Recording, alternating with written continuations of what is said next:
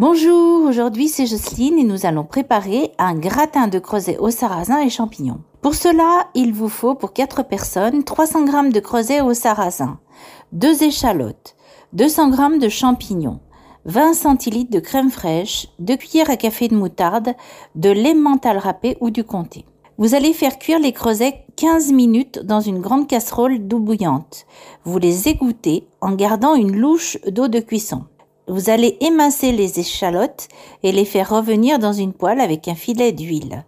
Vous allez nettoyer et couper les champignons. Vous allez les ajouter aux échalotes et les faire revenir jusqu'à ce qu'ils perdent toute leur eau.